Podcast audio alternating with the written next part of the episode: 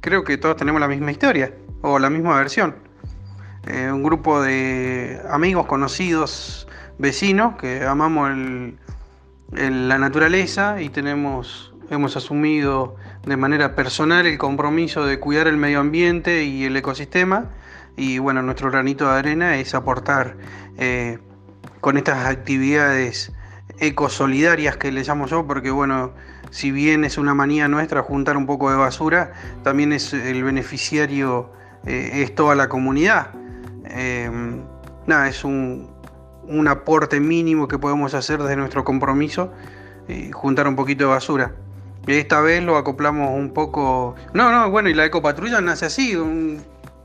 Eh, Aranza en algún momento me preguntó por hacer alguna actividad y y arrancamos los dos como locos y resulta que éramos un montón, eh, que estamos medio quietitos, pero que bueno, de manera individual hacemos otras cosas. Y colaboramos en todo, eh, juntamos tapitas, eh, ecoladrillos, todo de manera personal y bueno, cada tanto surgen estas actividades como ahora y, y vemos que sale. Esta vez la hacemos extensiva a toda la comunidad que quiera colaborar por ahí hay alguno escondido por ahí que ama la naturaleza como nosotros y quiere sumarse. Bienvenido sea. Bueno, le vamos a sumar también un poco de refrigerio, un refrigerio para ahí para que se lleven su mate, eh, un jugo, un tereré.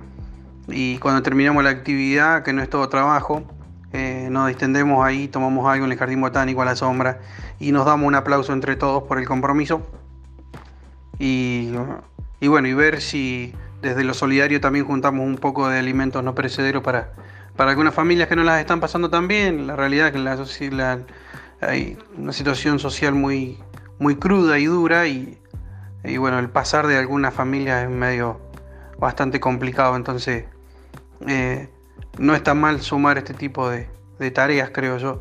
No sé vos qué pensás. Eh, solo eso. Así nace la ecopatrulla. Un grupo de locos amantes de la naturaleza y del medio ambiente.